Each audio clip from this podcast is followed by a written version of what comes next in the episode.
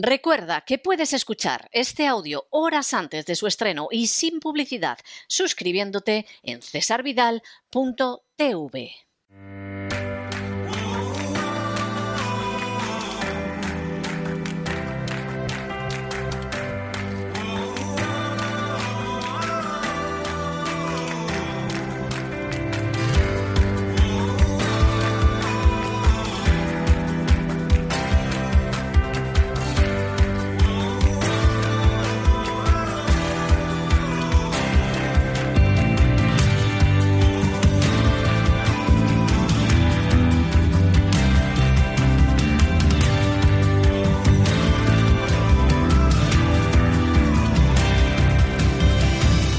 Sana con Elena Kalinnikova.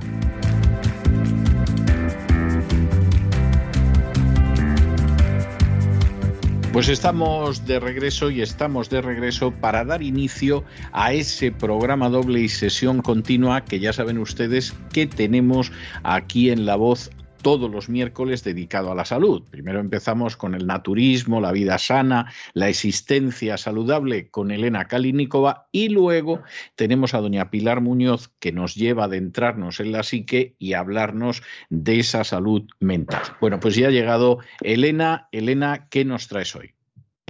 Hola, buenas tardes César. Pues hoy me gustaría terminar con el tema de colesterol y para ello he preparado algo muy especial que son dos suplementos estrella para bajar el colesterol de forma natural.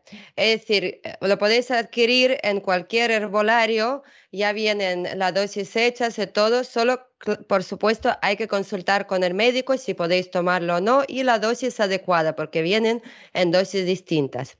Entonces vamos a ver el primer suplemento estrella. La levadura roja de arroz es una alternativa natural a las estatinas, ya lo hemos hablado. Pues sí, efectivamente está en los herbolarios y es una forma natural de combatir el colesterol malo y los triglicéridos, tomando a diario dos suplementos de probada eficacia en la reducción de los niveles de colesterol. Y eh, el otro suplemento es la cúrcuma con pimienta. Ya hemos dedicado un programa a cúrcuma, sabemos que hay que mezclarlo con pimienta para que absorba, pues existen los suplementos en los herbolarios o también los podéis pedir por internet de cúrcuma con pimienta ya hechos en las dosis adecuadas y especiales para bajar el colesterol. Pues vamos a ver un poquito a recordar por qué es tan importante estas dos cosas para bajar el colesterol. La levadura de arroz rojo se viene utilizando desde hace siglos en la medicina tradicional china y su uso está documentado en dinastía Tang en el año 800 y se usa para reducir el colesterol, mejorar la circulación sanguínea y la digestión. La levadura de arroz rojo contiene sustancias químicas conocidas como monocalinas que bloquean la producción de colesterol y cuya acción es similar a los medicamentos cuyo principio activo son las estatinas, que se recetan para bajar el colesterol alto. Y de las 14 monocalinas presentes, una de ellas, conocida como monocalina K, tiene la misma composición que la lavastatina. También contiene fitoesteroles, isoflavonas, ácidos grasos y mono y poliinsaturados. Y los estudios realizados sobre el consumo de la levadura de arroz rojo sugieren que su uso puede conducir a una reducción del 10 al 33% en las lipoproteínas de baja densidad en sangre. Resumiendo, la levadura de arroz rojo, por su contenido en monocalinas, frena la producción excesiva de colesterol en el hígado, que es muy importante, de una forma similar a los medicamentos, pero sin los efectos secundarios de estos. Por eso la medicina natural la considera una alternativa a las estatinas.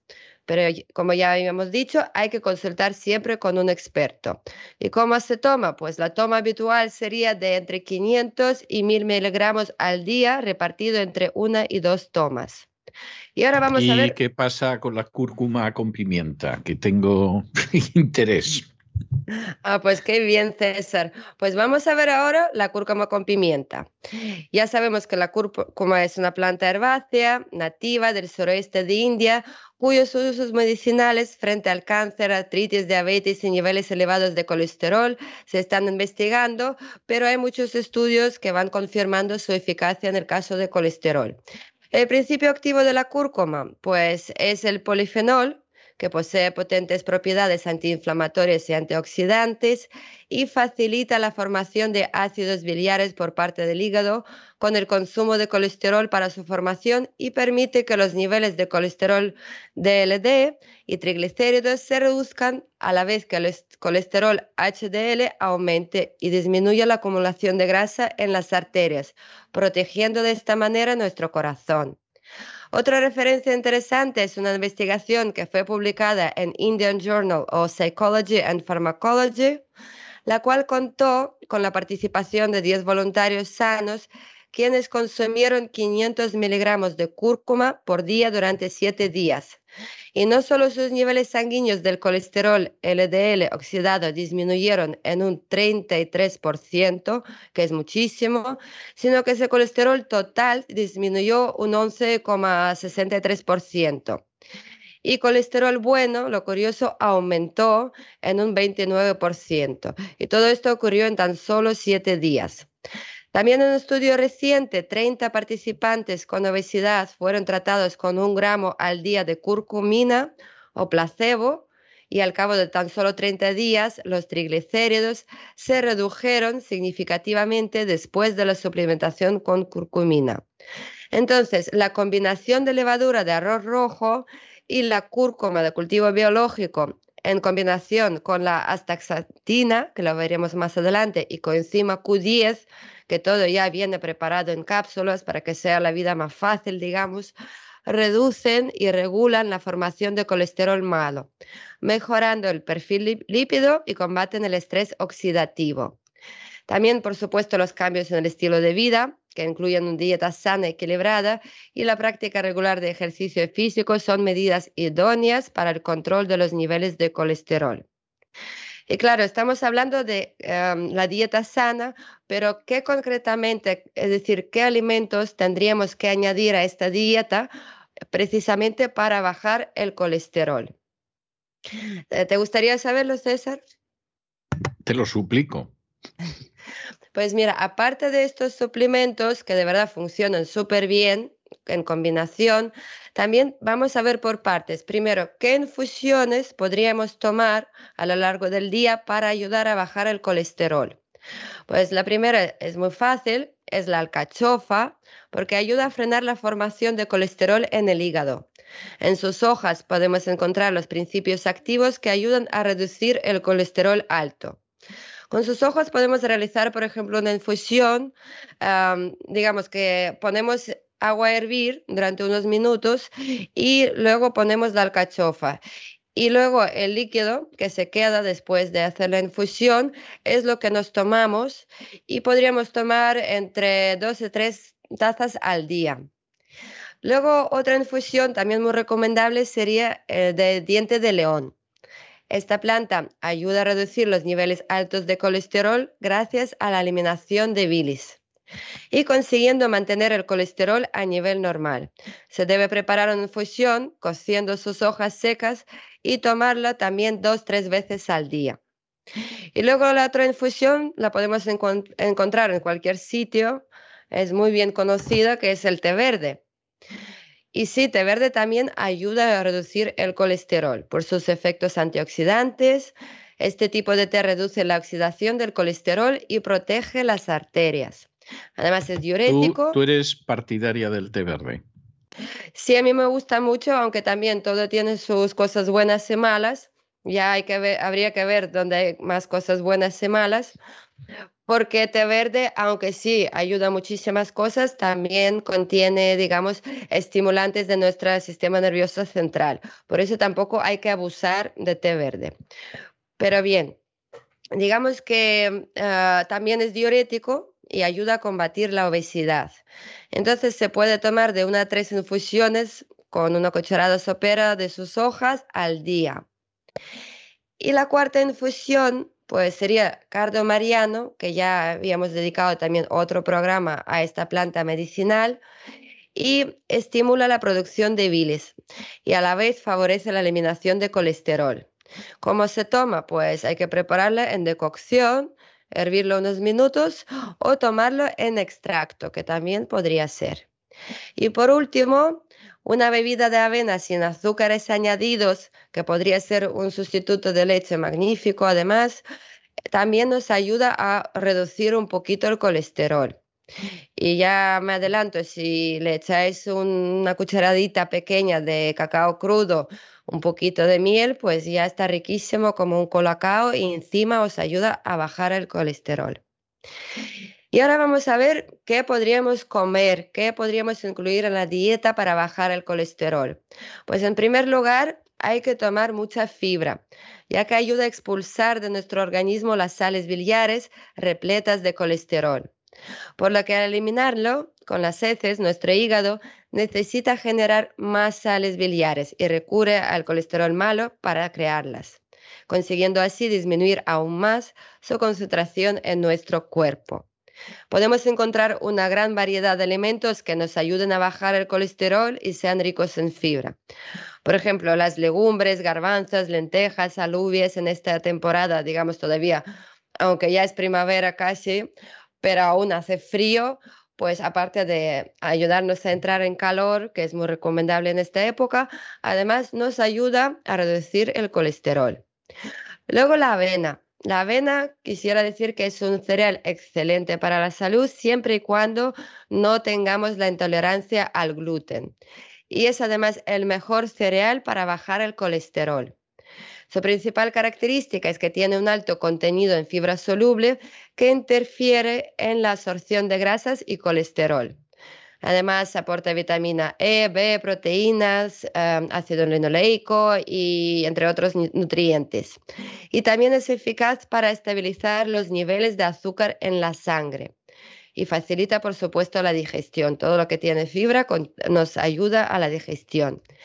Y la recomendación sería pues consumir de 10 a 25 gramos de avena al día. Para el desayuno viene fantástico, sobre todo si ponemos un poquito de frutos secos o digamos de pasas, albaricoques secos que se llaman orejones, es decir, hay mucha variedad. Pues, em, ¿Cómo podemos prepararlo para desayunar? Echando una gotita de miel o de cualquier otro, digamos, una mermelada sin azúcares, hecha en casa o bien comprada. Y de esta manera nuestro desayuno nos saldría muy sano, nos llenaría de nutrientes y seguiríamos bajando el colesterol. Luego, para los amantes de, pescado también hay buenas noticias porque algunos pescados también nos ayudan a bajar el colesterol por su contenido en ácidos grasos omega 3. El pescado graso tiene altos niveles de ácidos grasos omega 3 que pueden reducir los triglicéridos, que es un tipo de grasa que se encuentra en la sangre y así también nos ayuda a reducir la presión arterial y el riesgo de que se formen coágulos sanguíneos. En las personas que ya han tenido ataques cardíacos, los ácidos grasos omega 3 pueden reducir el riesgo de muerte súbita. Y los ácidos grasos omega 3 no afectan los niveles de colesterol LDL, pero debido a los otros beneficios de esos ácidos para el colesterol, la American Heart Association, que es la Asociación Americana del Corazón, recomienda comer al menos dos porciones de pescado a la semana. Y además, al hornear o asar el pescado, se evita añadir grasas poco saludables y vamos a ver los niveles más altos de ácidos grasos omega 3 en qué pescados se encuentran. Pues entre ellos está caballa, arenque, atún, salmón, trucha. Y los pescados no son los únicos alimentos que contienen los ácidos omega 3. También los alimentos como las nueces, la linaza, el aceite de canola contienen altos niveles de omega 3. Y muy recomendable dentro, digamos, de esta área que eh, el que quiera bajar el colesterol compre el aceite de krill. Su aceite tiene una fórmula de omega 3 mucho más eficaz que el obtenido del pescado y una buena cantidad de antioxidantes como la astaxantina, que mm, digamos es potente protector arterial y se recomienda tomar también de 500 a 1500 miligramos de aceite de krill al día. Y por supuesto, frutas, ¿cómo no? Las frutas aportan nutrientes, vitaminas, minerales esenciales y ayudan a bajar el colesterol. Por ejemplo, la piel de la manzana que muchas veces no la quitamos, pero es mejor dejarla porque contribuye a ralentizar la oxidación de LDL y es antioxidante. Y del mismo modo, la sandía y el limón puede reducir hasta un 20% el colesterol, según estudios de Journal of um, Agricultural Food Chemistry. Y por otro lado, el aguacate también es beneficioso para bajar el colesterol. Es recomendable su ingesta dentro de una dieta equilibrada. Es decir, aunque sean frutas, también nos ayudan a bajar el colesterol. A mí, por ejemplo, me ha sorprendido muchísimo la sandía porque yo la sandía muchas veces em, las personas piensan que es nada más que agua, pero claro, tiene minerales y todas estas cosas, pero que ayudar a, bajar tantísimo el colesterol, pues fue un pequeño descubrimiento muy agradable. Y el limón, por supuesto. Agua con limón, siempre que no tengáis problemas del estómago, también podéis tomarla.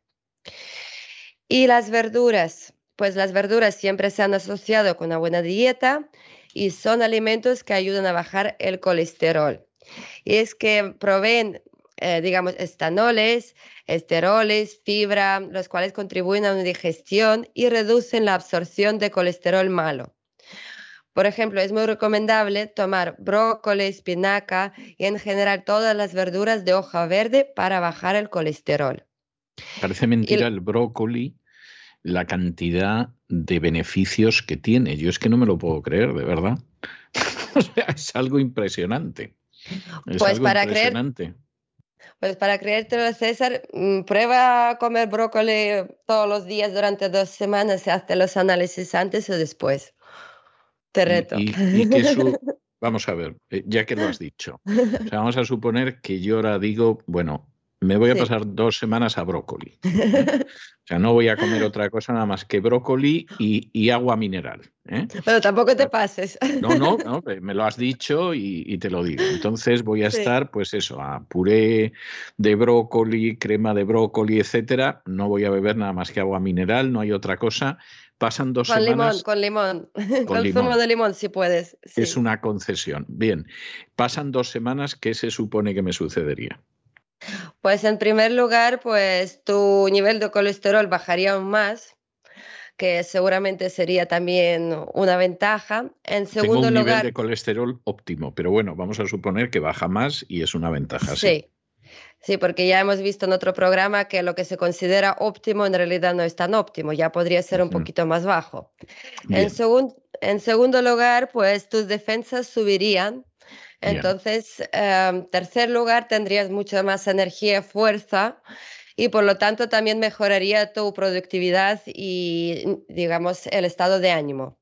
Y por supuesto también verías en tu piel, en tu peso, que digamos que serías como nuevo. Bueno, tengo una piel perfecta. Está feo que yo lo diga, pero, pero tengo una piel perfecta, suave, eh, o sea, eh, no tengo ningún problema con eso. Peso podría perder, seguramente me vendría bien perder 5 o 6 kilos. No más, pero 5 o 6 kilos sí. Pero bueno, voy a pensar lo del brócoli. ¿eh? Piénsatelo. Y es que además la sensación de ligereza que tendrías, pues yo diría que equivale a como si te quitaras por lo menos 10 años. Entonces, mm, dentro del estado de ánimo, de todo, yo creo que es muy beneficioso. Entonces, ya sabes, César, si quieres un día probarlo, pero sin pasarte, por supuesto, hay que comer también otras cosas. Bien, me tranquiliza pensar eso. y vamos a seguir. Eh, los legumbres, tales como soja, lentejas, guisantes, también aportan un buen nivel de proteína vegetal y fibra, aumentando el colesterol bueno y por otro lado disminuyendo el colesterol malo. Y son unos elementos perfectos para bajar el colesterol. Los frutos secos, que incluyen nueces, almendras, eh, nueces de California y otros, los mismos no solo reducen en un 4% el colesterol malo, sino que eleva a un 7% el colesterol bueno. Y por tanto, los, se puede consumir diariamente en el desayuno, por ejemplo, con avena, y se recomienda al menos unos 40 gramos sin adicionar sal, eh, digamos, que no estén salados ni fritos. Y también es excelente como aperitivo para suplantar el consumo de dulces o comida procesada. Y por último, para todos los que les encantan los dulces, el cacao también reduce el colesterol. El consumo de productos de cacao, incluyendo el chocolate oscuro, puede ser capaz de reducir los niveles de colesterol LDL o colesterol malo y colesterol total, de acuerdo con un reciente estudio publicado por investigadores del Hospital Brigham and Women y de asuntos de veteranos de Boston Healthcare System en Estados Unidos. Se sabe que el chocolate contiene grandes cantidades de grasa saturada que se asocia con un aumento en los factores de riesgos para enfermedad coronaria. Sin embargo, los granos de cacao son ricos en compuestos químicos naturales llamados flavonoides. Existe evidencia que sugiere que estos compuestos pueden ejercer un efecto beneficioso sobre la concentración de grasas o lípidos en nuestra sangre. Estas grasas incluyen los triglicéridos, el colesterol malo y el bueno. Y por ejemplo, en un ensayo incluyeron a 320 participantes mayores de 18 años que eran, digamos, sanos, pero hipertensos, obesos o diabéticos. Y encontraron que consumir chocolate oscuro y otros derivados del cacao redujo significativamente el colesterol malo de los participantes y el colesterol total. Pero claro, yo aconsejaría más bien tomar cacao crudo, añadiéndole miel, leche que os guste y no tanto comer chocolatinas porque además muchas de ellas em, llevan otras cosas que no son tan recomendables. Y con esto ya terminamos el programa de hoy y el tema del colesterol. Muchísimas gracias por estar con nosotros, gracias a ti César. Muchísimas gracias, muchísimas gracias Elena. Nos volvemos a encontrar la semana que viene, Dios mediante. Un abrazo muy fuerte. Un abrazo para ti también y para todos.